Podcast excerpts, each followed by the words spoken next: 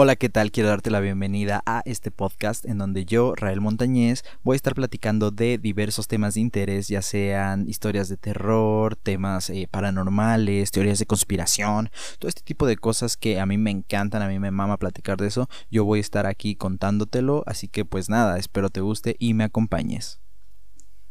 El tema del día de hoy es algo bastante, bastante interesante porque tiene que ver con algo que todos tenemos a nuestro alcance, todos tenemos en nuestra casa y a lo mejor muchos no sabíamos que esto podría ser algo para traer fenómenos paranormales a nuestra casa inconscientemente. Así que, sin más, pues te dejo con el episodio del día de hoy. ¿Has escuchado alguna vez acerca de portales a otras dimensiones? Si es así, seguramente sabrás que uno de los más conocidos es algo que sin duda, como te mencioné, todos tenemos en casa, un espejo. Sea grande o pequeño, a veces estos muebles que sirven para peinarnos o arreglarnos en las mañanas pueden tener un secreto oculto. ¿Qué tal si más allá de reflejarnos a nosotros mismos, más bien son la ventana a otro ser idéntico a nosotros pero habitando otro plano? Bueno, hoy vamos a hablar de los espejos como portales. El origen de estos artefactos es en sí incierto. No sabemos con certeza cómo ni cuándo aparecieron.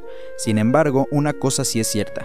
Desde que los seres humanos se vieron por primera vez a sí mismos en un espejo, ha existido una gran fascinación y misterio en lo que se refiere a estas superficies reflectantes, las cuales han sido catalogadas por algunos como portales hacia otras dimensiones y como poderosos artefactos con poderes de invocación y capaces de atraer a tu hogar espíritus y almas.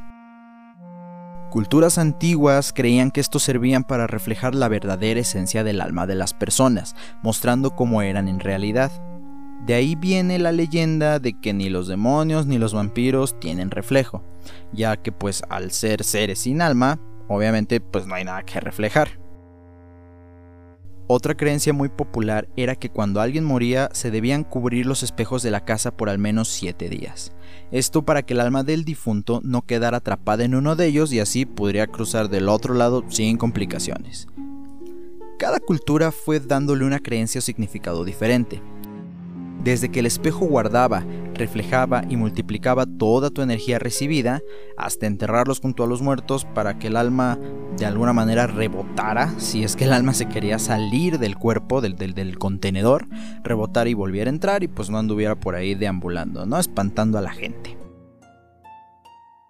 Sin duda, la creencia más popular y vigente es que son portales dimensionales, como lo mencionábamos al inicio es decir, un punto de entrada y salida de energía espiritual.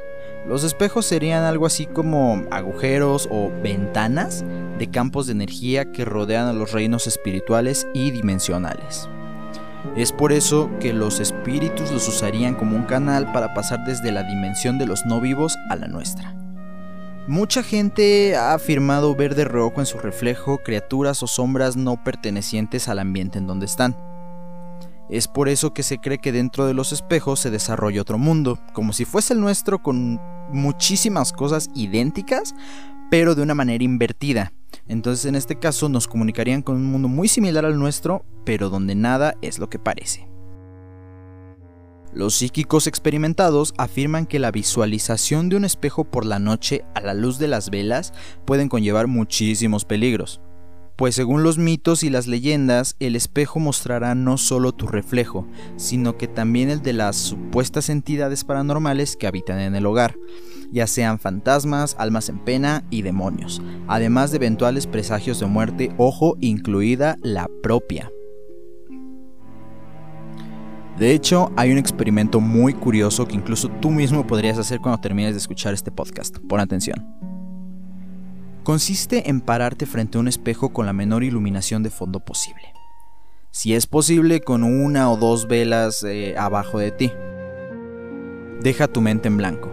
Mira fijamente tu rostro.